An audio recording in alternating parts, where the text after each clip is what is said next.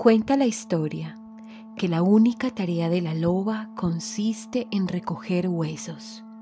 Recoge y conserva sobre todo lo que corre peligro de perderse. Su cueva está llena de huesos de todas las criaturas del desierto, venados, serpientes de cascabel, cuervos, pero su especialidad son los lobos.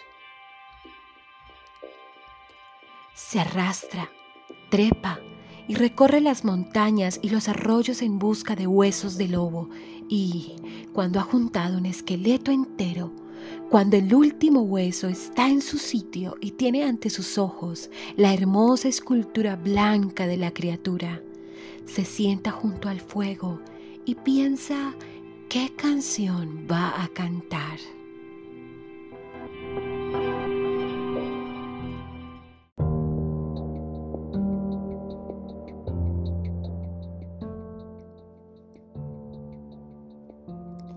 Cuando ya lo ha decidido, se sitúa al lado de la criatura.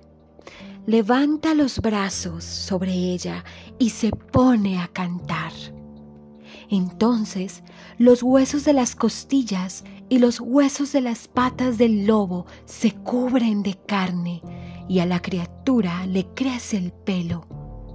La loba canta un poco más y la criatura cobra vida y su fuerte y peluda cola se curva hacia arriba.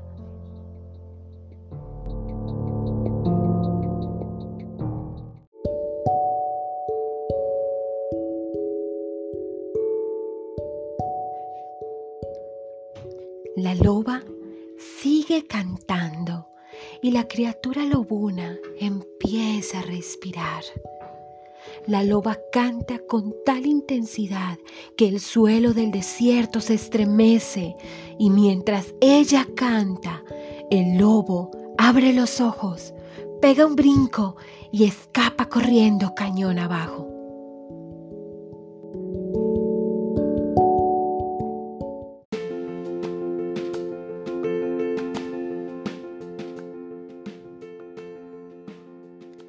En algún momento de su carrera, debido a la velocidad y a su chapoteo en el agua del arroyo que está cruzando, a un rayo de sol o a un rayo de luna que le ilumina directamente el costado, el lobo se transforma de repente en una mujer que corre libremente hacia el horizonte riéndose a carcajadas.